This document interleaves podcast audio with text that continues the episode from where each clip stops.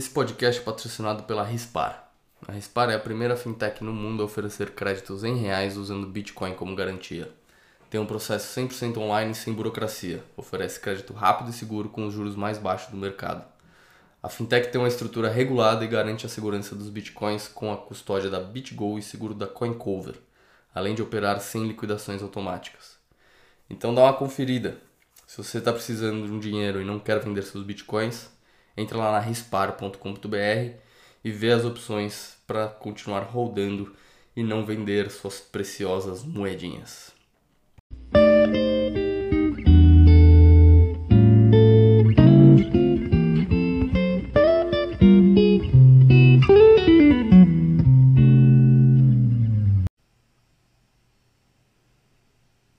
Estamos ao vivo, Leta. Botecoin número 20. Seja bem-vindo, muito obrigado. Pô, 20 aí, o próximo é especial, hein? É, o 21 tem que ser especial. O que que a gente faz de especial? Não tenho ideia. Eu acabei de pensar que 21 é um número importante para nossa tribo. Vamos pensar em alguma coisa especial para fazer então. Vamos pensando, a gente tem uma semana ou duas, quem sabe, para pensar. Acho que a gente consegue Cara, bolar alguma coisa. duas, se for duas, a gente consegue fazer um episódio ao vivo na SetsConf. Caraca, nossa, explodiu minha cabeça aqui. Será que a gente consegue? Né? Não, tem uns equipamentos para levar aqui, hein? Pô, eu acho que não custa perguntar, velho. Acho que é uma Vamos ver. ideia que o pessoal lá na gringa faz, por que não? Pô, eu achei uma boa ideia mesmo. Vamos conversar com o Lucas. É, bom, vamos falar da SetsConf também, tá chegando. Acho que é legal a gente falar. Vamos bombar essa, essa conferência aí. Para quem ainda não sabe, é SatsConf é a única conferência, primeira e única conferência bitcoinheira acontecendo no Brasil. 100% bitcoinheira, sem shitcoins, livre de shitcoins, totalmente orgânica e local grown, né, em que eles falam em inglês. Ou seja, feito, em, feito por locais, vamos dizer assim. É, quem quiser. Totalmente. É, E vem um povo bom exato, fora também. exato. Bom, quem quiser conferir, é, quem tiver interessado em comparecer, entra lá na satsconf.com.br e tem, tem o cupom 21 milhões que você consegue um desconto no, no, no ingresso. E também tem outros cupons. Você também tem um, um cupom, Leta? Ah, eu tenho, mas como a gente tá no seu canal, eu sei lá, não, não falei assim para não ficar concorrendo, sei lá, mas quem Não, mas, quiser mas falar o pode Explica falar. Bitcoin. É, tipo, o meu é, em vez de 21 milhões, é o Explica Bitcoin. Quem quiser colocar lá, Boa, bom, tanto faz. boa. Tanto faz, Os né? A dois o gente. Plebe consegue o desconto, tá tudo valendo a. É, os dois é desconto e os dois a gente não ganha nada se usar o nosso cupom. Então, tanto faz. Pode usar qualquer um dos dois. Cara, eu negociei, eu conversei com o Lucas de ganhar de, é, um pouco do dinheiro e para tipo, dar o desconto e o resto que sobra ir para 21. Se você Ah, quiser, conversa boa. com ele Ah, mas deve também. Ser. Não, não, eu não, eu não tô levando nada no meu. Então é capaz que o dinheiro tá- esteja indo pra 21 também. O que tiver aí de, de porcentagem. Porque é o projeto do Lucas, a SatsConf é do Lucas. Então, enfim, gente, podem usar qualquer um dos dois cupons. É, e vai ser bem legal isso aí. Eu vou moderar um painel, o Leta vai moderar outro painel. Vão ter outras qual atividades painel você vai aí. moderar mesmo? Eu vou moderar o primeiro painel do dia, às 9 da manhã. Pô, chique, hein? É, sobre. Ah, é bem, é uma discussão bem geral sobre Bitcoin e sua proposta de valor, né? O que, o que é o Bitcoin, é, e por que ele é importante. O seu é Pô, sobre só isso. mineração, né? É, o é sobre mineração. Vai vir o Kudá, o Ray, vai vir o como é? Felipe e talvez o Nico. Vai vir um pessoal legal, vai ser bem bom. Boa, boa. O meu também vai estar o Vitor da Refúgio, é, e alguns outros, outros eh, empreendedores aí do meio Bitcoin. Vai ser interessante. Ó, o André Coelho tá perguntando se eu vou abdicar do OPSEC. É, parcialmente, né? Eu ainda vou usar meu nome João Grilo, que não sei se vocês sabem, mas não tá no meu RG, João Grilo. João Não? Pô, Não tá. E, e tô cultivando uma barba aí há um tempo. É, vou chegar lá barbudo e tô levando um boné bacana aí de Bitcoin também. Aí acho que suficiente. Suficiente pra Achei me que você ia esconder. fazer que nem o Nerdid, assim, e todo de verde. Não, isso aí é muito trabalho, tá louco. Eu acho que boné e uma barba cheia acho que é o suficiente. Não sou que nem o, eu não sou que nem o Rodonauto, que foi reconhecido pelas tatuagens. Sabia dessa história? Não sabia, não, sério? É, porque o Rodonauto foi uma das pessoas que foi processada pelo Craig Wright, né, o, o, falso Satoshi. E aí, como ele era um influencer, tinha uma conta gigante no Twitter e tal, e ele e o Rodonauto ficava postando que o Craig Wright era uma fraude. É, ele foi um dos escolhidos pro, pro Craig Wright processar. E, e ele achou uma foto que o Rodonauto tinha postado, é, tapando a própria cara, mas mostrando o braço, assim, o braço tinha várias tatuagens. E aí ele pegou essa foto e, e jogou meio que um, uma recompensa pra quem, ó, quem, quem conseguir identificar essa pessoa com essas tatuagens desse país, até porque todo mundo sabia qual era o país dele, algum país nórdico lá, é, ganha tal recompensa. E aí reconhecendo o cara, e o cara conseguiu descobrir quem era o Rodonauto e processou ele lá no país dele e na Inglaterra. Caralho, eu conhecia a parte. Eu conhecia a história sem ser da tatuagem. Eu não sabia como tinham doxado o Rodonaldo, mas. É, Interessante saber que foi pelas tatus. é. Mas enfim, é, eu acho que vou ter um, um docs, é, um meio docs aí. Vamos ver, vamos ver. Cara, eu já ouvi dizer que nas conferências do Cypherpunks o pessoal vai tudo de boné, óculos escuro e máscara. Tipo, antes de existir Covid, o pessoal já é de máscara. Talvez seja uma boa também, se quiser. Tipo, focinheira é uma merda se você vai viver com isso, mas se você quiser preservar a identidade, ela tem seu propósito. Não, acho que se, acho que se eu colocar um boné, óculos escuros e a barba grande, acho que é o suficiente, honestamente. Tudo bem também, né? Acho que tem É, limites. convenhamos que o público tá bem nichado que vai lá, né? Não acho que vai ser Sim. um evento grande que depois você vai ser reconhecido na rua, tá ligado? É, é, é. É, é, mas bom, tô animado. Vai ser legal. E aí, o que a gente tem de notícia, cara? Quer começar pela notícia que a gente esqueceu da pauta anterior, da semana passada, que você queria comentar? Sim, é, o pessoal da Riot é, não sabe brincar. Os caras estão fazendo uma nova instalação no, no Texas, né? Acho que é no Texas, na. É, cadê? Riot é uma É, empresa de um- mineração, só contestar, contextualizar o pessoal. Isso, isso, é claro, claro, isso. Riot é uma empresa de mineração. Atualmente eles têm uma, uma fábrica gigante de 700 megawatts.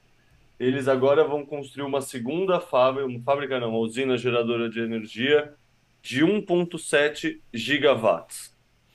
E para dar uma noção mais ou menos do que isso representa, isso representa 10 a 15% da energia que a rede usa. E não da hash rate, porque se eles comprarem máquinas só novas, provavelmente é até mais. Ou seja, os 10 a caras. 15% do consumo de energia de toda a rede de mineração bitcoinheira seria só esse, esse, esse local aí da Riot.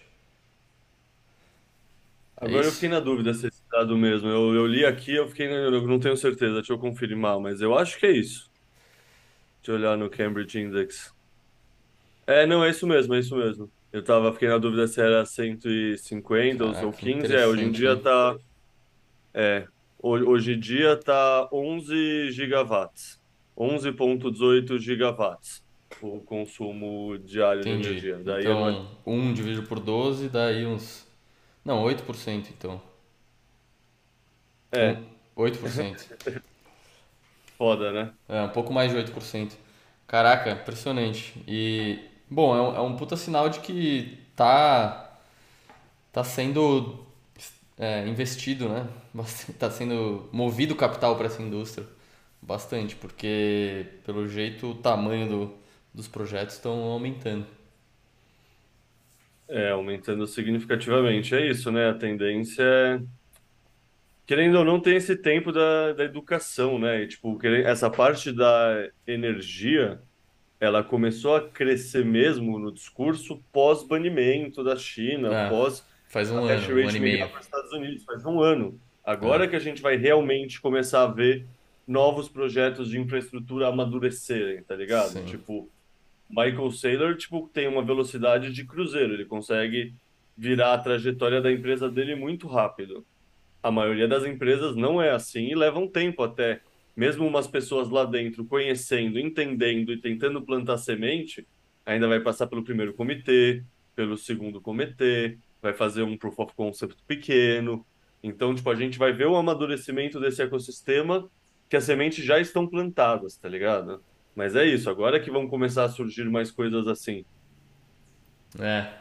Eu, eu não sei se comentei com você isso, mas acho que no começo desse ano, no final do ano passado, eu assisti uma entrevista, eu vou até achar esse link e te mandar, de um americano que é veterano do mercado de energia, principalmente dessa região aí, Texas, é, e petróleo e gás, né? E, e que virou bitcoinheiro em 2020, 2021. E então o cara veio do, do ramo de energia e virou bitcoinheiro. E, e ele tava falando que, cara, assim, tipo, até 2020, mais ou menos, é, na mineração nos Estados Unidos, tinham pessoas boas fazendo aquilo, mas eram pessoas que não eram da área. Então eram pessoas que, puta, viram uma oportunidade, grandes empreendedores que viram oportunidades e quiseram se jogar e, e tinham aquela experiência ali de três anos, entendeu? De mineração ali nos Estados Unidos, três, quatro anos. E aí o, o comentário dele era, cara, a hora que isso virar e começar a entrar o, o pessoal que, que faz energia, né, que trabalha com energia há, sei lá, décadas nesse, nesse mundo do Bitcoin, essa indústria vai crescer múltiplos, é, ordens de grandeza, né? Então ele, naquela época que eu vi o, o, epi- o episódio, já faz bons meses já, ele estava começando a prever essa, esse esse boom aí nos Estados Unidos de mineração. Cara, essa é a minha leitura também. Eu acho que no futuro não vai existir empresa de mineração de Bitcoin. Vai existir geradora de energia que gera energia e vende para a rede, e gera energia própria e vende para a rede Bitcoin, sabe? Vai ser um negócio que vai se Sim, fundir, e aí os principais mineradores, os que estiverem mais bem estruturados, provavelmente vão ser adquiridos, outros vão simplesmente falir e é isso, é um darwinismo, sabe? É o capitalismo funcionando em plena potência, assim, é um mercado que vai entrar players maiores e vai ter uma competição fodida mesmo, assim. Por isso que a busca é sempre pelo menor valor de energia possível, porque senão você não consegue competir, porque tá todo mundo fazendo isso. boa. Eu vou ver se eu acho esse, esse, essa entrevista, eu te mando no Twitter. E aí também quem, quem tiver ouvindo aí, tiver interessado, procura lá no Twitter que eu vou estar compartilhando esse coleta.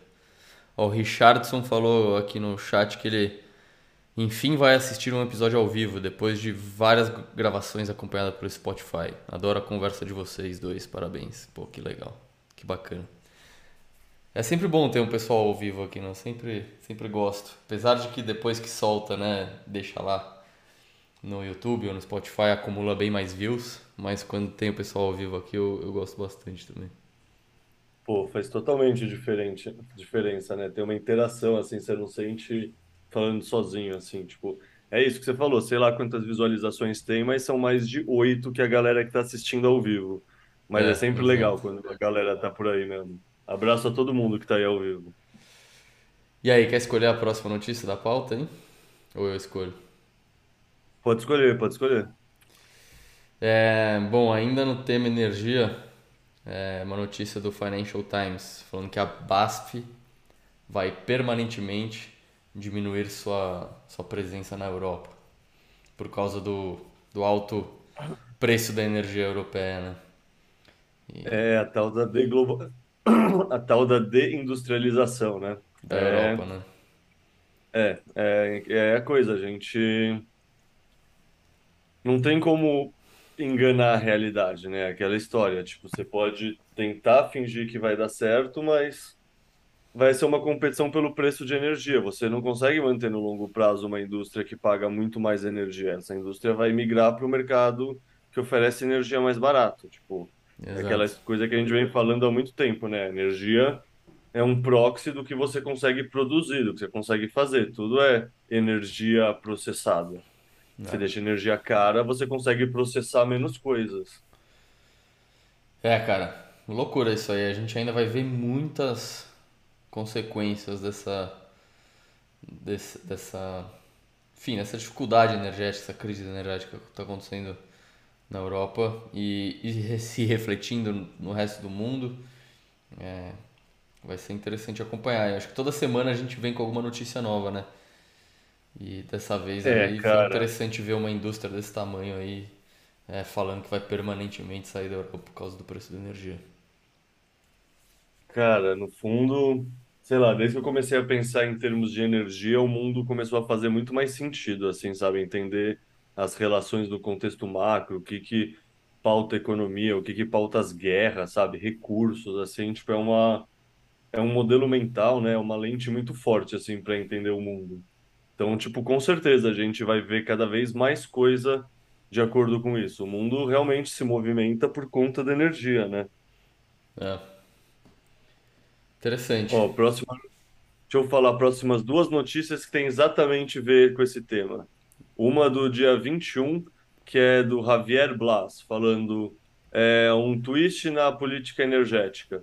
Enquanto Washington está brigando com Riad, que é a capital da Arábia Saudita, é, e a quer dizer, é, enquanto Washington está brigando com Riad, a Arábia Saudita está ocupada conversando com seus dois maiores clientes, a China e a Índia. E aí, no mesmo dia, não, dois dias depois, saiu no Breaking Market News, Saudi Arabia e China, ou seja, a Arábia Saudita e a China, já estão prontos para cooperar para manter a estabilidade do preço do petróleo. E aí o Jaraguá comenta em cima que é o tweet que a gente colocou na, o tweet que a gente colocou na pauta, é HIP Petrodollar System que no fundo é isso, no fundo está sendo reconstruído o sistema petrodólar sem levar em conta o dólar, é tipo o sistema Saudi China, sei lá, dólar. É. Não, interessante isso, né? Outro tema que a gente acompanha há um tempo e que é legal acompanhar a médio e longo prazo. O que, que vai acontecer com o dólar como moeda global, né? E, e, o, e o petróleo tem, tem uma posição muito forte nisso, tem um papel muito forte nisso. E a gente está vendo agora com, essa, com esse estresse energético no mundo que, que os países em geral estão começando a, a achar outras soluções. Eu, eu, ficaria, eu ficaria interessado em saber sobre essa notícia, é, como que essa parceria acontece, em, no sentido de qual moeda, em, em que moeda estaria denominados os contratos de petróleo entre, entre essas, esses países aí, Arábia Saudita, China, Índia. É, porque não adianta, assim, eles têm que, eles têm que escolher outra moeda que não seja o dólar, né? E aí que tá o problema, né? Qual moeda que vai ser? A moeda da China? Os, os, ara- os sauditas vão confiar num contrato denominado em moeda da China? Eles vão, eles vão ficar armazenando é, o lucro deles em títulos chineses, é, custodiados lá dentro da China? Não sei, cara. E aí a mesma coisa com a Índia, mesma coisa vice-versa, né? A China vai, vai confiar na Arábia Saudita. É, cara, é, é, é é complicado essa questão, é interessante acompanhar, mas pra mim aí esse é o ponto principal, assim. Que moeda que vão, vão usar pra para definir esses contratos aí? É, pra gente é óbvio, tipo, os caras deviam usar o Bitcoin, mas de novo, o Bitcoin do tamanho que tem hoje, não acho que não acho que é a escolha que eles vão fazer não. Muito, e, e também tem a questão de que países, muitas vezes países mais autoritários, também não vão estar muito interessados em usar o Bitcoin, que é uma, que é uma moeda que eles não controlam. Então, conversando com o Amoedo ontem, ele estava falando aquela tese dos, dos sintéticos, sabe? Que seria, na visão dele, uma ótima estratégia de guerra para, sabe, de sabotar os Estados Unidos, é hiperinflacionar o dólar e na cabeça dele seria o ideal fazer sintéticos de dólar emitidos pela China, pela Índia e pela Arábia Saudita. Daí ele também citou Rússia, Irã, assim, sabe, os países não, Aham. não alinhados. E como são países, na maioria, com grande controle de, nos fluxos de capitais e nos cidadãos, menos a Índia, mas enfim, é, daria para fazer isso só no plano federal, sabe? Só no plano de trocas internacionais de país entre país e o, a população ia continuar com, com a shitcoin estatal. No ponto de vista dele, isso é uma maneira que esses países não alinhados poderiam atacar o Ocidente, o dólar e os Estados Unidos e manter o controle populacional, que é o que a gente sabe que o Bitcoin atrapalha para um governo que queira adotar, né? O Bitcoin acaba permitindo o usuário ter acesso incensurável. Então, é difícil para um governo totalitário, mas se o governo conseguir se manter só ele usando o dinheiro, dá para segregar mesmo, tá ligado? O dinheiro que o governo usa para fazer transação é uma coisa, o dinheiro que a população tem acesso e usa é outra. Assim, eu não acho que vão conseguir impedir o, os, os cidadãos de usar Bitcoin, mas você entendeu o que eu quero dizer. Ainda Sim, continua sim. reforçando a shitcoin estatal dentro do país e fora para fazer as transações, cria-se esse sintético. É uma possibilidade, eu não, sei lá, para mim É, faz total sentido. Mas é aquela história que você estava falando, tipo, para a gente faz sentido, mas o quanto a gente não é também muito enviesado e na verdade eles vão tentar fazer dar certo o Ien digital ou a moeda da Arábia Saudita, sabe? Tipo, é, sei sim. lá, esses caras, tipo, é muito mais fácil fazer um esquema que você conhece do que aprender pra caralho sobre Bitcoin para construir uma, sei lá, tá ligado? Eu Tipo, é que o, o é, acho que é rei, né? Sei lá, o, o MBS, sei lá, o cara da Arábia Saudita, ele é príncipe. É o príncipe herdeiro, isso. O príncipe herdeiro da Arábia Saudita, ele já é mais jovem, assim, tá ligado? Ele tem potencial de manjar. Mas, porra, o Xi Jinping, na moral, ele, tipo, sabe, é o avô que você pede ajuda com fax. Não, você não pede ajuda com fax pro seu avô, tá ligado? Você não pede conceito, conselho de tecnologia para um velho. Ele já é tipo, sabe, a China não é um, um país tipo que pensa o futuro e está querendo construir. Eles vão querer manter o controle do sistema. E isso vai ser uma Sim, verdade para a Rússia também, assim, tipo, é, sabe, o, o Bukele é uma exceção, assim, gritante, tá ligado? Ele é tipo o Michael Saylor dos, dos países, assim, é uma exceção gritante mesmo. sim. É, a minha, minha dúvida é assim, que que esse, como, que- quão diferentes seriam esses dólares sintéticos, é, que o 381 está se referindo, ao que existe hoje, em que o pessoal chama de eurodólar. Muito se fala do eurodólar. Eurodólar quer dizer é, o dólar offshore, o dólar fora dos Estados Unidos. Existe já hoje uma, uma rede de bancos que operam operam de maneira simplesmente contábil e, e operam em dólar é, fora do, dos Estados Unidos. Então, imagina que você tem um banco, sei lá, em Londres e outro banco nas Ilhas Caimã e os contratos deles são em dólar, só que não, não existe dólar percorrendo um dólar é, do sistema bancário americano, entendeu?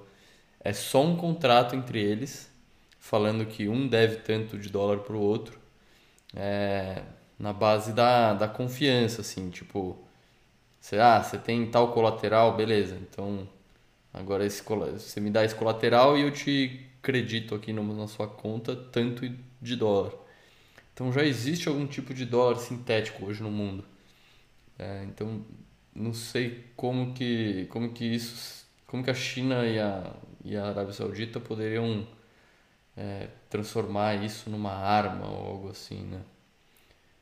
Mas é interessante esse assunto do, do euro-dólar e tem muita gente, tem muita gente aí no Bitcoin que gosta de macro que, que sempre fala sobre isso. Ah, enfim, mas é algo que existe já, de alguma maneira, esses dólares sintéticos fora dos Estados Unidos.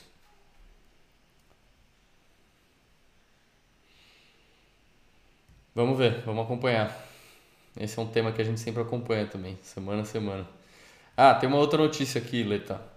que o Tether estará disponível em mais de 24 mil caixas eletrônicos em todo o Brasil a partir de 3 de novembro. Tether, para quem não sabe, é, um, é uma stablecoin é, com valor atrelado ao dólar e eles anunciaram dia 20 de outubro que, que eles vão estar disponíveis no Brasil.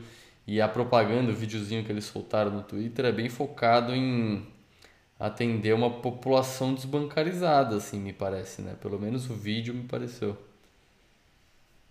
Cara, é o que a gente estava falando semana passada, né? Tipo, essa lógica do. Tipo, muita gente vai ser muito mais difícil entender o Bitcoin do que entender que é um dólar.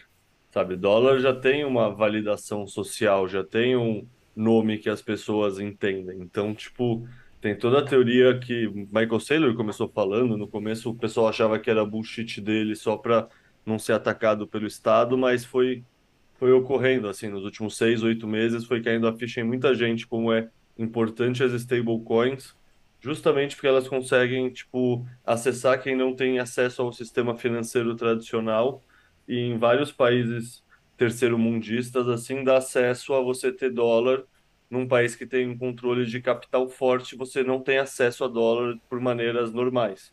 Tipo, aqui no Brasil a gente pode ir numa, numa casa de câmbio e trocar real por dólar. Tem um imposto, tem um valor alto lá no meio, mas a gente consegue.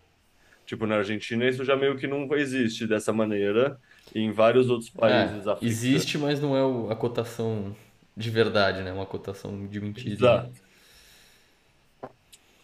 E é isso, cara. No fundo, sei lá, eu, tipo, antigamente eu via o ecossistema, entre aspas, cripto como um todo, como o Bitcoin e as shitcoins. Hoje em dia eu vejo como três categorias, como o Bitcoin, as stablecoins e as shitcoins. E, tipo, por acaso, por enquanto, a Tether está construída em outras blockchains nada impede que, com a evolução das segundas camadas, terceiras camadas, etc., da rede, a gente tenha nossas próprias stablecoins e a Tether resolva migrar para nossa é, blockchain, porque ela vai ser a única que é não censurável, sabe? A Tether, estando rodando em outras blockchains, ela tem um segundo vetor de risco. Isso não é verdade se ela construir o mesmo produto em cima de uma blockchain censurável. Sim. Então, assim, eu vejo que vai rolar essa migração assim, e eu vejo um puta valor no ecossistema das stablecoins, sinceramente. Cara, eu tava fazendo uma pesquisa essa semana do trabalho, é, diariamente se faz mais, tem mais volume de transação em Tether do que em Bitcoin. Bitcoin é 24 bilhões, alguma coisa assim, e Tether, não lembro se era 27 ou 29 bilhões de dólares por dia. Por dia ou por mês? Não, acho que é por dia, acho que é nas últimas 24 horas. Ah. Tipo, isso quer dizer alguma coisa. Isso quer dizer Sim. que tem adesão com o mercado, tá ligado? Isso quer dizer que as pessoas precisam disso aí. Exato, cara. Não, com certeza. Vai. Eu acho que acesso ao dólar é sempre bom. E aqui no Brasil você tem a casa de câmbio, mas você não tem conta em dólar, né? Isso você não pode ter, isso é proibido. E é um tipo de controle é um tipo de controle monetário né, que o Banco Central impôs no, no, no cidadão brasileiro. É, eu estou até interessado em saber como é que vai funcionar essa, essa questão do, do Tether aqui. No vídeo deles, eles, eles colocam que eles têm uma parceria com uma empresa chamada Mar Smart Pay. É, eu entrei aqui no site da Smart Pay e diz a solução perfeita para quem não quer o banco e para quem o banco não quer. Faça transferências Pix, saques em caixa eletrônico, saque suas contas e converta suas criptomoedas em reais com liberdade e privacidade. Me parece uma startup focada em pagamentos, assim, e, e eles devem ter fechado essa parceria aí com a, com a Tether. Interessante, mas eu queria saber mais, assim, mais profundamente, tecnicamente, como é que isso vai funcionar. Tipo, você vai no caixa eletrônico, você fala o quê? Eu quero... Eu, eu tenho um saldo em Tether, Será que é na Smart Pay? Eu tenho um saldo em Tether e eu quero sacar em reais. É, então, você vai ter que ter um, uma conta na, na Smart Pay. Enfim, é, é algo para a gente acompanhar aí nas próximas semanas, trazer mais detalhes, né? Sim, justo. Eu também não sei os detalhes operacionais, Nem sei se já divulgaram, na real. Talvez já tenham tido, mas eu não acompanhei de perto, assim. Não, eu não vi divulgação não. Isso tudo que eu tô falando é meio fuçando. Aqui esse, o site da SmartPay aqui não fala muita coisa, não, não é muito claro. É, mas talvez seja algo nesse sentido, né? Talvez seja algo tipo, eu, eu tenho Tether através da SmartPay e aí eu consigo ali no caixa eletrônico sacar reais e descontar dos meus Tethers, sabe? Algo assim. Aham. É. Interessante. Vamos acompanhar para trazer mais, mais detalhes aí conforme essa história for evoluindo. Ah, e aí? E agora? O que você tem mais de notícia aí? Eu escolho ou você escolhe? Tem várias coisas, mas uma que eu achei engraçado, que do nada aconteceu mó rápido, é que o Elon finalmente comprou o Twitter. Ah, é verdade. Fala aí um pouco mais. Eu, eu acompanhei bem de pouco, eu- bem pouco. Eu vi o, o vídeo dele entrando no, no escritório do Twitter hoje, acho, né? Ontem, ó. É, o cara é engraçadão, né? Com uma pia, porque em inglês o cair a ficha é tipo deixar a pia entrar. A É, expressão em inglês. Let that sim. sink in. E Tipo, aí ele essa. entrou com uma pia. O cara é um troll, filha da puta, né? Genial. Muito, muito. E aí eu tô aqui vendo um, tipo, o que eu separei na pauta é tipo uma foto assim com duas etapas. Tipo, a primeira é tipo ele falando como se ele estivesse tirando a dúvida das pessoas, e a segunda é uma mina que tá na foto assim bem no canto, só aparecendo de lado com uma cara de assim bem poucos amigos, tipo, Ah, tô vendo, sim, pesadelo da woke assim, tá ligado? Tipo, meu sim. Deus, eu tô fudido.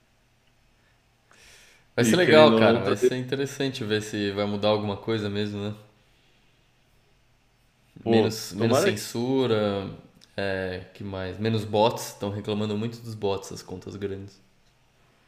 Ele parece estar direcionalmente num caminho que eu concordo, tá ligado? Num caminho de querer dar mais liberdade de expressão e, tipo, não tanta regulação de discurso. Se isso for verdade, eu acho que direcionalmente é positivo. Tipo, eu, eu lembro que saiu umas notícias há um tempo atrás de um, sabe, um cara filmando funcionários do Twitter comentando, tipo, e o Twitter é uma das redes mais wokes de todas, assim, tá ligado? Tipo, mais do que a maioria das outras. É, Então. Tipo, tem um viés ideológico na, nos banimentos, na censura. Tipo, é censura mesmo, tá ligado? Então sim. eu acho que é uma coisa direcionalmente positiva, assim. Tipo, não, não acho que vai mudar o mundo, mas acho que vai melhorar um lugar que a gente orbita bastante, assim, como bitcoinheiro. Então, que legal. Boa. Vamos também acompanhar, trazer mais desenvolvimentos aí dessa história, porque a gente vive no Twitter, né, cara? O Twitter é bem importante pra gente e parece que tá indo numa ca- uma direção um pouco melhor. Se bem que também a gente sempre tem que se manter um certo ceticismo com o Elon Musk, o cara ele é maluco, ele é completamente louco. Com Bitcoin a gente viu que ele já falou um monte de bosta. Tipo, ele falava alguma coisa legal quando interessava pra ele, quando não interessava mais ele falava umas bostas. Então, ele é um cara, não, não é muito estável e nem muito confiável, não tem uma integridade super confiável, assim, na minha opinião. Mas eu imagino que ele estudou muito mais o Twitter desde sempre, é amigo do, do, qual é o nome? Jack Dorsey? do Jack, isso, tudo mais, tá ligado? Eu acho que é só ver a diferença do tamanho de investimento. O Bitcoin foi bastante, mas pra gente, pra ele um bilhão não era tanto assim. O Twitter é 44 bilhões, tá ligado? É um negócio que, sabe, não é aquele investimento de um por cento que você nem estuda direito e já, tipo, compra porque o pessoal tá falando que é legal. Sim. Tipo, já é uma parcela maior da sua carteira, você já vai fazer uma diligência maior, você já vai pesquisar mais, tá ligado? É, Acho que Acho que ele vai ser menos malucão no Twitter do que com o Bitcoin, isso que eu quero dizer.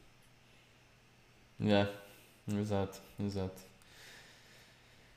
E aí, e de próxima notícia aqui, cara, tem uma notícia interessante que você mandou, falando que 74% das instituições planejam comprar cripto, infelizmente essa é a palavra usada aqui na notícia, É, diz a pesquisa da Fidelity. Fidelity é um custodiante gigante lá dos Estados Unidos de investimentos.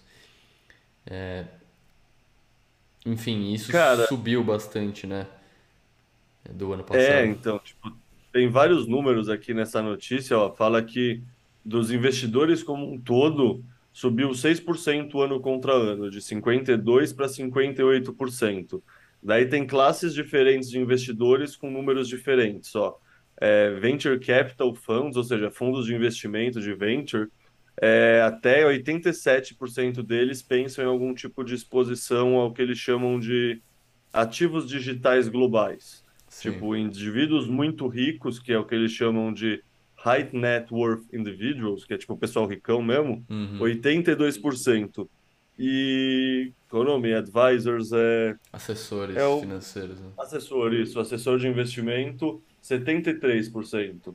Isso, no fundo, vem de encontro com uma tese muito maior que, sei lá, tipo, eu vejo o pessoal falando há bastante tempo e eu acredito que é verdade. Eu lembro conversando com o Rudá sobre isso, que assim, a gente só tá num, num bear market no preço.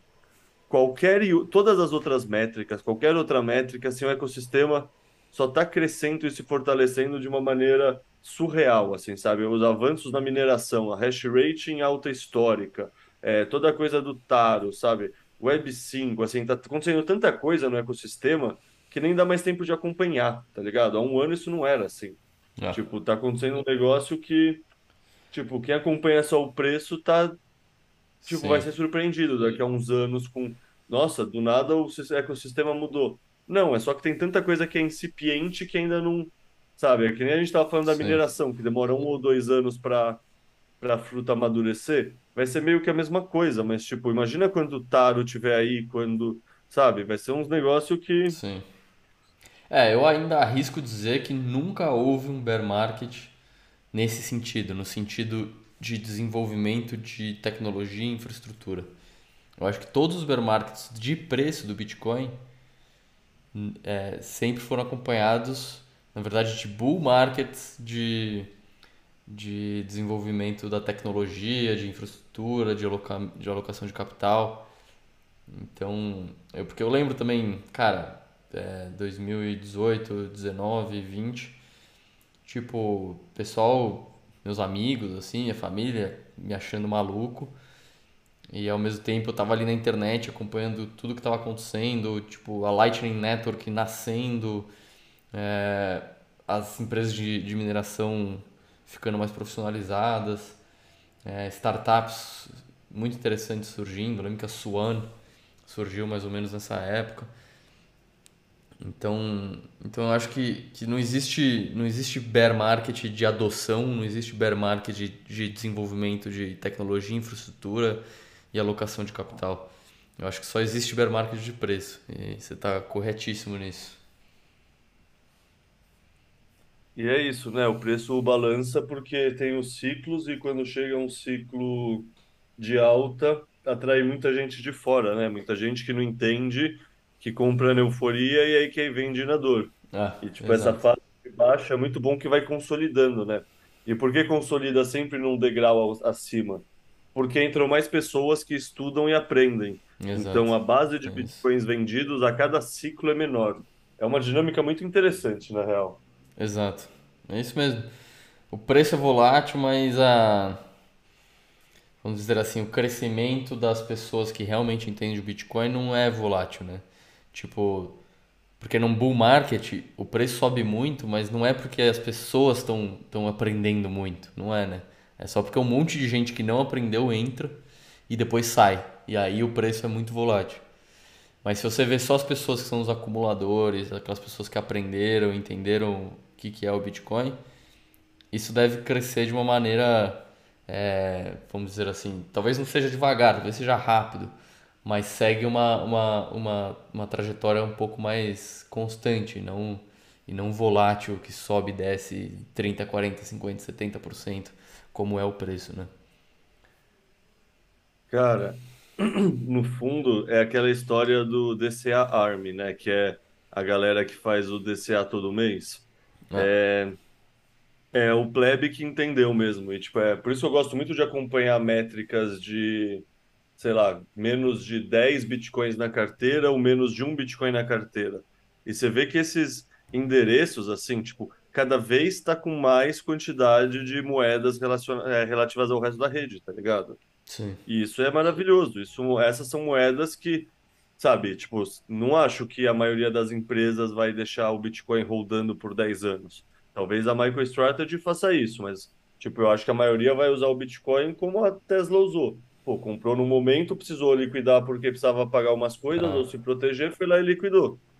Então, exato. assim, a adoção institucional, ela é interessante, ela é legal, mas ela não representa da mesma forma esse processo de adoção orgânico, tá ligado? Esse processo de adoção orgânico é como um buraco negro, assim, é tipo um lugar Ah, que os bitcoins entram para voltar em circulação muito tempo depois. sim. Então, Mas eu tipo, acho concordo que. Não, fala, desculpa. Pode finalizar. Não, eu ia falar isso, tipo, é só que essa galera não, tipo, no bull market chega o pessoal se alavancando, o pessoal, sabe, que não É, manja nada, tipo, é um, é um perfil diferente, totalmente, assim. sim. Ah, o último bear market, bull market subiu alavancado pra cacete. Eu lembro, tipo, a- as métricas entre a primeira perna até 60 e pouco e a segunda perna para 60 e pouco foram muito diferentes, o perfil das pernadas, porque numa tinha sempre muito mais gente, muito mais alavancada, por causa de euforia, por causa de Elon Musk Sim. comprou, Tesla comprou, sabe? Foi um bull market muito mais eufórico do que a segunda. É. Não, mas eu acho que também vale a pena mencionar que, assim, mesmo no mundo corporativo e institucional, tem os, os emocionados, como foi o Elon Musk junto com a, com a Tesla, mas também tem o pessoal mais consciente, assim. Então, claro, tem um Michael Saylor da vida que acumulou muito Bitcoin e se alavancou para isso, e eu acho que ele nem é um bom exemplo nesse sentido que eu quero dar. Mas, por exemplo, o Jack Dorsey com o Twitter foi um bom exemplo. Eles compraram, sei lá, 50 milhões de dólares, que é um, que é um, é um valor é, baixo, né, para o tamanho do Twitter. Eles poderiam, se quisesse alavancar, levantar dinheiro e tal, é, poderiam ter comprado muito mais que isso. Mas eles compraram 50 milhões de dólares e era e é para sentar e, e não vender. E daqui a alguns anos talvez comprar mais e, enfim, uma, uma abordagem bem sóbria nesse sentido. Teve uma outra também, uma outra, uma, uma empresa de seguros de vida, esqueci o nome dela agora. Mas assim, é uma empresa centenária lá dos Estados Unidos, que está entre as 200 maiores empresas dos Estados Unidos. É, eles gerenciam, como eles são seguradores, né? Eles gerenciam assim um dinheiro, é uma fortuna, né? Um, sei lá, um montante de dinheiro surreal dos segurados. E eles foram lá e colocaram, acho que 150 milhões de dólares em Bitcoin. E também, 150 milhões de dólares para eles não é nada, só que eles colocaram lá para ter essa posição conservadora, sentar e não se preocupar. Então eu acho que mesmo no mundo institucional também tem o, o, o pessoal que, que sabe fazer de uma, de uma maneira mais estável, mais conservadora, mais a longo prazo, sabe? É, mas é isso, cara. É isso que, que a gente falou. Tipo, no bull market entra.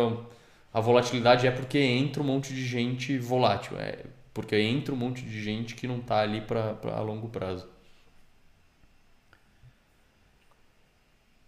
É, então, cara, é tipo maravilhoso essa questão, né? Tipo, toda a dinâmica do ciclo e do preço faz essa troca de mãos, né? Tipo, é muito.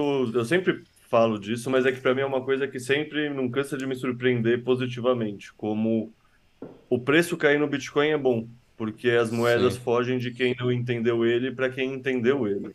Então, assim, mesmo a Ah, queda do Bitcoin é um negócio bullish, ela só serve para consolidar mais as moedas em quem entendeu mais o Bitcoin. boa.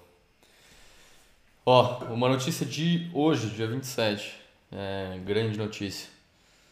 Que o Credit Suisse finalmente postou um, postou um plano aí de reestruturação, ou seja, eles faliram mesmo.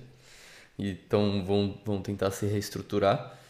É, eles, eles declararam um prejuízo de 4 bilhões de dólares no terceiro trimestre, só no terceiro trimestre. E eles, enfim, eles estão planejando é, levantar 4 bilhões nessa reestruturação. E esse é um dos maiores bancos da Europa, né, cara? Esse é maior, é um dos maiores bancos da Europa. Tem toda a história da Inglaterra com os fundos de pensão. Tem o inverno chegando aí, tipo, cara, é, tipo, tudo que a gente fala, uma hora começa a acontecer, tá ligado? Tipo, é, tipo, é a Suíça que a gente tá falando, não é tipo a Itália, não é a Grécia, né? Ah, E é isso, a expectativa de, do mercado era um negócio tipo 400 ou 500 milhões. Foi tipo uma, tipo, 4 bi, assim, foi um negócio 4, né, que você falou? quatro bi de prejuízo. É, então. Mas é isso, foi um negócio, tipo, uma ordem de grandeza maior do que era esperar o consenso do mercado, tá ligado? É tipo um negócio que o estrago foi feio, assim, tipo, ainda vão, tipo. Sabe aquela história que o pessoal fala que os corpos ainda vão aparecer, vão começar a boiar? Sim, Esse exato. talvez é o primeiro corpo. É o primeiro corpo. Ah, tem aparecido várias empresas mais de centenárias alemãs que tinham conseguido lidar até com a República de Weimar, com guerra e tudo mais. E, tipo, várias empresas assim na Alemanha, etc., estão fechando. Tipo, os corpos estão começando a aparecer agora da crise energética. É louco isso. Eu, le- eu lembro agora que você tá falando sobre isso, eu lembrei do, de uma frase da Lynn Alden. Lynn Alden, pra mim, é a melhor analista macroeconômica que também é bitcoinheira que existe aí na, na internet. Sigam Ela é ela. muito boa mesmo. Muito boa. Lynn Alden. L-Y-N-A-L-D-E-N. Enfim, ela falou que os países desenvolvidos, eles por eles terem mo- moedas que servem de reserva de valor, né, que são bem demandadas no mundo, eles conseguem sobreviver grandes impressões de dinheiro, mas eles provavelmente não, não conseguem sobreviver grandes impressões de dinheiro somado a uma crise energética. Enfim, vamos acompanhar isso. Pode ser que pode ser que dê problema mesmo. Nessas moedas que há poucos anos atrás a gente achava que eram intocáveis, como o euro e o, o- a moeda do Japão ou, ou a moeda inglesa, a libra. Agora a gente está vendo que eles estão encrencados ao menos, né? Não dá, não sei se a gente vai ver aí eles é, realmente essas moedas colapsarem, mas pelo menos dá um pouco mais de. Parece um pouco mais a nossa moeda, sabe? Parece um pouco mais Cara, que, que eles podem se ferrar que nem a gente costuma se ferrar. Cara, o que eu diria assim, numa visão mais macro, é que a gente enxergava um mundo assim, beleza, com uma com um mando dos Estados Unidos, estava surgindo a China, mas ainda tinha outros países fortes. A gente enxergava um mundo plural, um mundo multipolar, assim. A gente está vendo que não, na verdade é um mundo unipolar, assim, é um mundo que tem os Estados Unidos no centro. Tipo, os Estados Unidos resolve atacar a produção de mi- eh, semicondutores chineses, de chips. Pronto, a China já volta para a Idade Média, tá ligado? Os Estados Unidos realmente manter isso, ou a China invade Taiwan, ou eles não têm o que fazer, sabe? Ah, Tipo, tem várias questões assim de geopolíticas, de onde os países estão e como eles estão estruturados e como são as cadeias de produção e etc. Que os Estados Unidos está muito na frente do resto do mundo, tá ligado? Então, sim. é isso, eu acho que está mudando essa compreensão de mundo multipolar para não, na real é um mundo unipolar e os Estados Unidos que manda e manda de maneiras diretas e indiretas, assim, beleza, tá num colapso civilizacional, mas o mundo está num colapso civilizacional mais acentuado ainda, aquela questão de velocidade relativa, tá ligado? Tipo, Sim. a, o dólar é uma shitcoin estatal, mas é a melhor shitcoin estatal. Então ele vai ter um desempenho melhor do que outras shitcoins estatais, basicamente. É, exato. Vamos ver, vamos Cara, e acompanhar. falando, falando também dessa crise energética na Europa, tem um tweet do. Vocês estão ouvindo um, você está ouvindo um caminhão, um barulho escroto aqui da rua? Não? Não, não. Zero. Não, beleza. Então, não, porque senão eu fechava a janela, mas é que tá muito calor. É um tweet do Robin Brooks, que, que tá, muita gente começou a comemorar, tá ligado? Que o preço da energia bateu quase patamares negativos, assim, ficou, abaixou pra cacete. Só que isso é o, é o preço de curtíssimo prazo, é o preço spot. E o que isso significa? Isso significa que a Europa conseguiu lotar os reservatórios, comprando, ou seja, não tem mais espaço para armazenar. O que é muito Aham. bom para esse inverno, significa que eles estão mais bem supridos o possível para lidar com o inverno quando o inverno chegar. Mas no mesmo gráfico que ele posta, ele coloca o gráfico de preço de energia daqui a três anos. E nesse lugar, o- nesse gráfico, em menos de quatro meses, o preço mais que quadruplicou. Então continua com um puta aumento, assim, sabe? Não é que só porque hoje em dia a gente conseguiu lotar o estoque, que na verdade a crise energética acabou. A crise Sim, energética não acabou.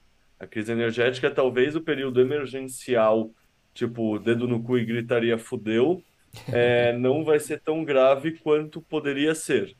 Porque é aquela história que a gente já conversou. A Europa redirecionou todos os fluxos de é, gás liquefeito de petróleo que iam para os outros países do mundo para ela. Ela comprou pagando mais caro, foda-se Bangladesh, foda-se Paquistão, tá ligado? sim, Então, eles conseguiram encher todas as reservas deles.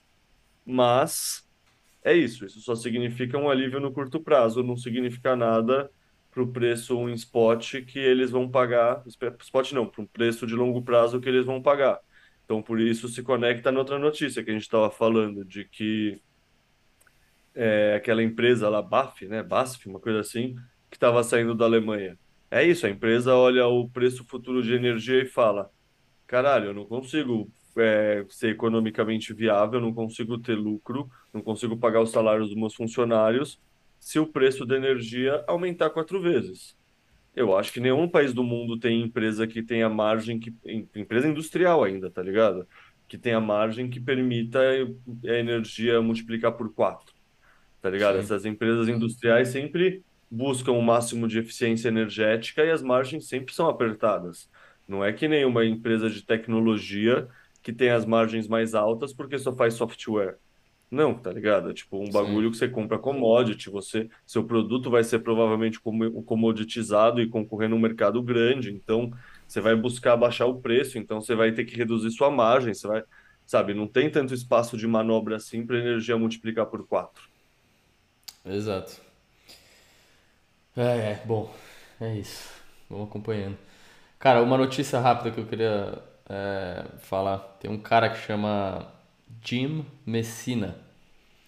Ele é um cara que ele tem basicamente uma empresa de é, consultoria estratégica para campanha lá nos Estados Unidos, né, em Washington, para campanha de político. E, e faz uma cacetada de, de lobby também. Então ele é um, ele é um grande lobista e, e, e campanhista de, de Washington, né, lá na capital dos Estados Unidos. E esse cara, é, quando foi, deixa eu ver a data, ontem, ontem ele foi na Fox News e, ele falou que ele está incrivelmente bullish no Bitcoin, está comprando Bitcoin e ele ainda falou que ele apostaria o seu Porsche que o Bitcoin vai voltar para acima de 60 mil dólares.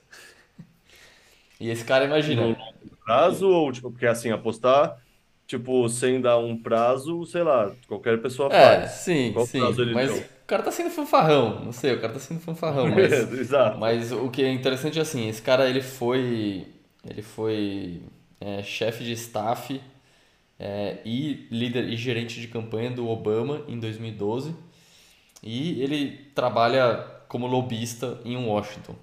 Então esse cara assim, ele, esse cara é muito bem conectado, ele, ele tem provavelmente informações privilegiadas é, que nós, meros plebes, não temos.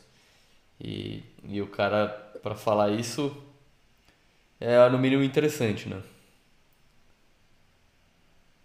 Cara, com certeza. Tipo, mas é isso. O que que precisa saber mesmo, a gente já sabe. Aquela história do infinito sobre 21 milhões. Ah, não, Mas claro, sim, o cara sim. tá fanfarrão assim, tipo, É, pode ser que tenha alguma coisa eminente, vai saber.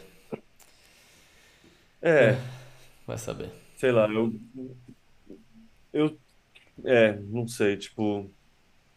Por um lado, sim, tomara que sim. Por outro lado, eu já, tipo, tô meio que no foda-se, sabe? Tipo, vai acontecer e quanto mais demorar nesse preço, no fundo, melhor, assim. Então, Sim. tomara que, não, tomara que ele esteja errado e o Porsche dele, ele, ele fale um prazo de três meses e ele perca o Porsche. Boa, boa. É, cara, mais um, mais uma notícia aqui, mais um, na verdade, um tweet é, no, no tema macroeconomia de hoje, do aquele cara que chama Sven Heinrich. Ele é um grande comentarista aí também econômico do Twitter e, e bitcoinheiro. Bitcoinheiro recente, ele virou bitcoinheiro esse ano, por incrível que A pareça. carta dele, inclusive, porque ele Ah, resolveu apoiar o Bitcoin, é bem legal. Recomendo leitura. perfeito, exato. Mas enfim, ele, ele comentou, ele fez um comentário sobre a questão do, da dívida americana e o quanto essa subida de juros do, do Fed, do Banco Central Americano, o quanto está tornando essa dívida cada vez mais cara de ser paga, né? Então, o custo dessa dívida, é, se, você, se você tem uma dívida de 30 e poucos trilhões de dólares, como tem o governo americano, e você sobe juros 1%, isso já são muitos, muitos bilhões de dólares. E imagina que eles subiram de zero para. Agora está em, em 3 e pouco, né? Então eles subiram 3% em, em questão de meses. É, os Estados Unidos tem essa dívida de 30 e poucos trilhões de dólares. Então essa dívida acabou de ficar bilhões e bilhões de dólares mais caro. E beleza, você fala, ah, agora está mais caro, mas o governo tem dinheiro para pagar é, é uma coisa, mas eles não têm, né? Eles têm que imprimir dinheiro para pagar. Eles têm essa capacidade de imprimir o dinheiro né, para pagar esse custo maior de dívida, mas é necessariamente impressão de dinheiro, porque o, o governo americano opera em déficit fiscal há décadas. Então, então também o Fed subir juros é, significa imprimir dinheiro, né? Pelo, pelo, pelo governo federal. Né? Porque muitas vezes a gente fica fazendo essa atribuição de que ah, não, agora subiu os juros, vai parar de imprimir dinheiro, vai fazer o quantitative tightening, mas não tem como, né? Subiu os juros, eles vão ter que imprimir dinheiro para o governo federal pagar, pagar o maior custo de dívida.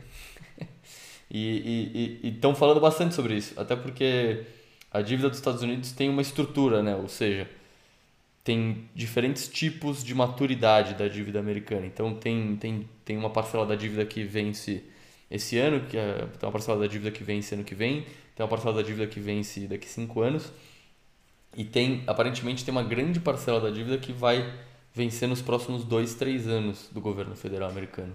E isso precisa ser refinanciado, né? ou seja, é, ser pago em, em, emitindo novas dívidas só que com os juros nessas alturas que está agora, vai ficar muito mais caro para acontecer esse refinanciamento e eles vão ter que imprimir muito mais dinheiro para fazer isso acontecer. É uma loucura, né? Não tem, não tem saída. O sistema Fiat não tem saída. É, é uma loucura, mas assim, é a loucura no fundo que todo bitcoinheiro meio que já sabe, né? A história é que o lastro do dinheiro, do dinheiro fiat, é a dívida. Então, se aumentou é. o dinheiro em circulação, aumentou a dívida, então vai ter que é. aumentar o dinheiro em circulação para pagar a dívida, então vai aumentar a dívida. Então vai ter que aumentar o dinheiro em circulação. Tipo, é. Tá ligado? É um ciclo que se retroalimenta assim, que, tipo. Não faz sentido. Porque, assim, para você pagar a dívida, você vai precisar imprimir dinheiro. Só que esse dinheiro vai gerar nova dívida. E aí, pra você pagar essa nova dívida, você vai ter que imprimir mais dinheiro.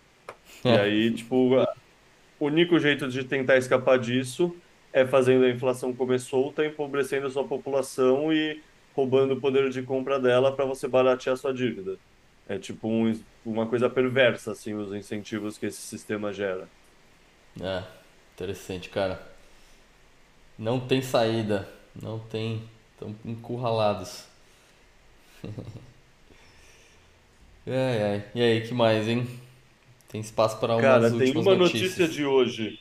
Então, uma notícia de hoje que para mim vai ser importante, eu vou ter que falar bastante no trabalho e tudo mais, é que hoje a Core Scientific, que é a empresa pública com maior porcentagem de hash rate, ela tem 4% ou 5% da hash rate, é uma empresa grande, meio que decretou falência, assim, não foi falência literalmente, mas eles falaram, ó, oh, a gente não consegue pagar as dívidas de outubro, as dívidas de novembro, a gente está aberto a. A gente sabe que a gente vai ser processado, a gente vai tentar captar dinheiro ou é, renegociar as dívidas aí na justiça. Sim. Tipo, eles basicamente falaram. É a recuperação judicial, né? É a reestruturação.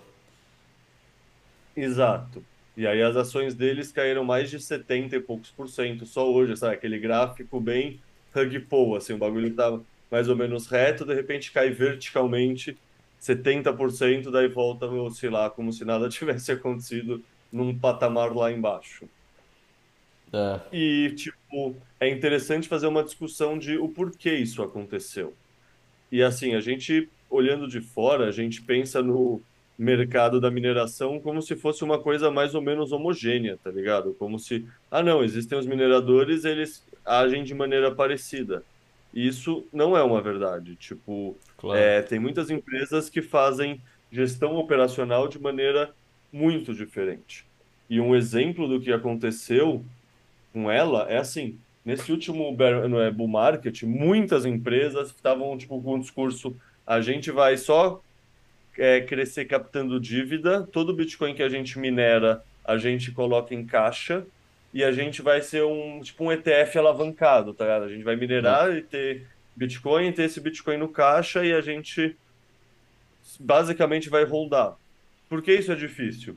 Porque eles cresceram muito captando dívida. O que isso significa? Significa que agora que chega a hora de pagar as dívidas, é, ele, o que eles tinham guardado como poupança, o tesouro deles, está em Bitcoin. Então É. desvalorizou pra caralho. O fluxo de caixa que eles previram gerar porque o Bitcoin ia valorizar também caiu pra caralho. Então, se eles continuarem minerando 5% da hash rate, então X% de bitcoins ao dia, isso representa muito menos em dinheiro fiat, que é como as dívidas deles estão cotadas. Exato. Então, assim, é uma estratégia. E aí, tipo, por exemplo, eles vão vender o Bitcoin, não vai ter Bitcoin o bastante, eles vão ter que vender as máquinas. Só que vai acontecer. As máquinas também são cotadas nos preços de Bitcoin. Tipo, quando o Bitcoin estava na alta, as máquinas estavam 10, 12 mil Sim. dólares. Porque Quando elas geram cai, Bitcoin, né? Então faz sentido. Exato. É. Tipo, hoje em dia as máquinas estão 3 mil dólares. Um negócio assim, elas caíram proporcionalmente à queda do Bitcoin. Uhum. Então, assim, por exemplo, É, é, o- é o- eles foram liquidados, né? Sim, é uma estrutura mais Exato. complexa do que isso, mas é como se eles tivessem sido liquidados numa corretora é, tradando. Basicamente. Ah, Tipo, ele- eles foram é, liquidados dos empréstimos que eles pegaram para tentar brincar de minerar Bitcoin.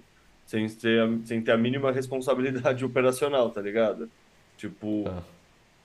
Sim. É, cara, é normal, né? Tipo, tem até um outro, um outro tweet aqui que você mandou é, comentando sobre, sobre esse cenário do, da indústria de, de mineração de Bitcoin, né?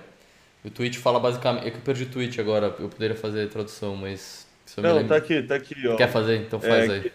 Tem aqui, ó, os mineradores de Bitcoin precisam aguentar, tipo, ou o preço do Bitcoin subir, ou a hash rate cair, enquanto os seus competidores estão morrendo antes deles. É a so- a so- sobrevivência do mais apto, do mais forte. É o darwinismo da mineração. É, o Bitcoin é um sistema realmente incrível. Tipo, ele elimina os links fracos e cresce e fica mais forte para o futuro. Isso é um tweet do Will Clement. E aí Ah. o Jeff Ross comenta em cima, sim, o Bitcoin é a forma mais pura de capitalismo. Que, cara, isso é uma coisa que o Ray sempre fala também, e é muito verdade, assim, tipo, todos os mineradores estão competindo para ver quem consegue minerar Bitcoin pelo preço mais barato. Hum, Porque é isso, tipo, você não precisa, sabe, você precisa minerar mais barato. É que nem quando você tem que fugir de um leão, você não precisa correr mais rápido que o leão, você precisa correr mais rápido do que seus amiguinhos. Você precisa ter um amiguinho gordo do lado. Tipo, aqui é a mesma coisa, sabe? Conforme mineradores que são menos eficientes quebram, a hash rate cai, é realocada e os mais fortes vão sobrevivendo e vão tendo um oceano azul de novas oportunidades para eles. Tipo, esse a Core Scientific, se tiver que vender as máquinas delas, que vai acontecer? Vai acontecer que várias empresas que foram mais conservadoras e fizeram uma gestão mais consciente do caixa vão comprar essas máquinas a preço barato, então as é, máquinas estão indo para a mão que, de quem sabe cuidar melhor delas. É a sim, mesma lógica que a gente falou das moedas aplicada às máquinas. E isso perfeito. é bom. Isso é bom para o Bitcoin. Isso premia a baixa preferência temporal. Isso premia a pessoa que, ah, não é porque eu estou no bull market que eu vou ficar com fome e segurar todos os Bitcoins. Do ponto de vista meu, pessoa física, leta, eu não vou vender meu Bitcoin porque está no bull market. No ponto de vista de uma empresa, para você captar dívida, pensar em fluxo de caixa, pensar em estoque, pensar, sabe, no valor da sua máquina como garantia, nesse tipo de coisa, é uma decisão que tem que ser mais técnica, não é uma decisão que tem que ser, ah, eu sou hodler, então eu vou fazer assim. E talvez outros players venham a quebrar também por conta desse mesmo motivo. Tipo, querendo ou não, é aquela coisa que a gente fala aplicada ao mundo norme também. Tipo, a realidade se impõe. Tipo, você pode Ah, não levar em conta a realidade, mas a realidade se impõe. Se não levar ela em conta, ah. provavelmente você dê com a cara no muro. É, e, e principalmente nesse mercado de mineração, né, cara? Porque é uma competição global, você está competindo com todo mundo que, que, que consegue ter acesso à energia barata, não importa onde ela esteja no mundo. É, as margens estão sempre sendo testadas, né? Porque se você se você está tendo lucro ali com 8 centavos de dólar por gigawatt e, e aparece outro cara do outro lado do mundo que conseguiu uma grande fonte de energia a 6 centavos de dólar o gigawatt, esse cara vai começar a comer sua margem. E então você está sempre em xeque, né? É um, é um puta mercado no limite da eficiência, assim, né? Tem que ser o mais eficiente possível e, e sempre também prever essas, essas quedas do preço do Bitcoin. E legal ver isso acontecendo em, em ao vivo, né? Se eu não me engano, também no, no último ciclo, no último bear market, teve o, o IPO da Bitmain, né? Bitmain era uma, é uma grande produtora de máquinas de mineração chinesa, mas eles também tinham uma grande operação de mineração, usando as próprias máquinas. E no final do bull market de 2017, eles estavam falando em IPO, IPO, IPO, e aí entrou o bull market, esse IPO nunca saiu, nem sei como anda a empresa, mas o IPO não saiu até hoje. Olha, não saberia dizer, não conhecia esse caso. É. Cara, uma outra notícia que tem a ver com, indiretamente com o Bitcoin, tem muito mais a ver com o contexto macro como um todo, é o pessoal que está comentando aqui no chat, que hoje, só hoje, as ações da Amazon caíram 17%. Se você olhar as ações do Facebook no ano, elas caíram, acho que é 60 e poucos por cento, É, sabe? Tem, sim. tipo, muita ação, assim, não é só o Bitcoin que está caindo. É, tem muita ação que está caindo pra cacete também. E por que eu tô falando disso? Para pegar, para falar justamente o link desse tweet que eu coloquei como fotinho de fundo hoje. Que é isso, não esquecer que os fundos de pensão, os europeus e também os americanos, eles se alavancaram comprando mais equities, comprando coisas que estão mais É, fora da curva de risco para tentar compensar que a renda fixa estava pagando juros baixos. E aí, quando essa coisa que eles tentam usar para compensar sai dos trilhos e piora, todo o sistema de pensão dá pau, basicamente. E perfeito. isso é o que está acontecendo na Inglaterra, mas assim, por que está acontecendo na Inglaterra e não nos outros lugares do mundo? Será que é porque só na Inglaterra está errado? Ou será que a Inglaterra é o canário da mina? É, não, eu acho, eu tenho, eu, eu concordo, sim, porque eu lembro que quando eu descobri esse problema dos, dos fundos de pensão, esse problema de que, puta, eles não, eles não têm retorno suficiente para o que eles prometem para o pensionista, eles têm que tomar cada vez mais risco, é, eles se alavancam, se expõem a, a ativos de risco, enfim. Quando eu descobri esse problema, na verdade, eu descobri através de, um- de uma pesquisa sobre os fundos de pensão americanos, né? E aí depois que eu fui perceber que esse problema também existia na Europa. Mas isso, isso para dizer que assim, os, os americanos estão nesse problema também. Tipo, a gente não viu ainda nenhum, nenhum corpo boiar, mas essa, essa, esse mercado aí deles também é, não tá diferente do que aconteceu na Inglaterra, não. É, então, eu acho que isso também, cara. Eu acho que são cenas dos próximos capítulos. É. Bom, mas pelo menos quem tem Bitcoin fora de corretora tem um ativo aí que que todos os fundos de pensão nos Estados Unidos podem quebrar e você ainda vai ter seus Bitcoins. Bom, quem não tem Bitcoin fora de corretora nem tem Bitcoin, né? Para Exato, tem a promessa de, de Bitcoin. É. Boa, Leta. Mais um Botecoin, cara. Um belo papo. Mais um, Hoje hein? foi bom, hein? E, pô, só pauta interessante, velho. Essa conversa, é, tipo, essa contexto macro, energia, tá começando a dar uns bagulho bem, Sim, tipo, pegar pipoca e ver o mundo pegar fogo, assim, né? exato, Interessante. exato. E toda semana tem des- des- desdobramentos, toda semana tem sobre o que falar e é, é o maior show da Terra ultimamente, né? Atualmente.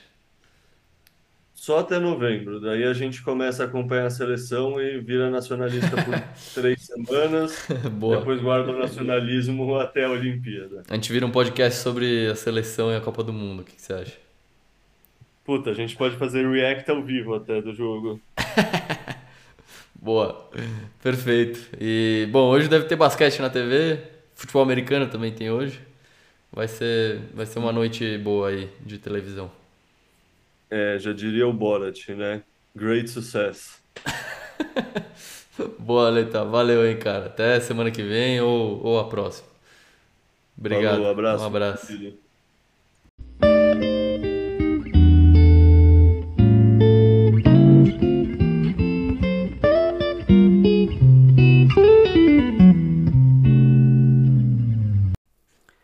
Esse podcast é patrocinado pela Rispar. A Rispar é a primeira fintech no mundo a oferecer créditos em reais usando Bitcoin como garantia.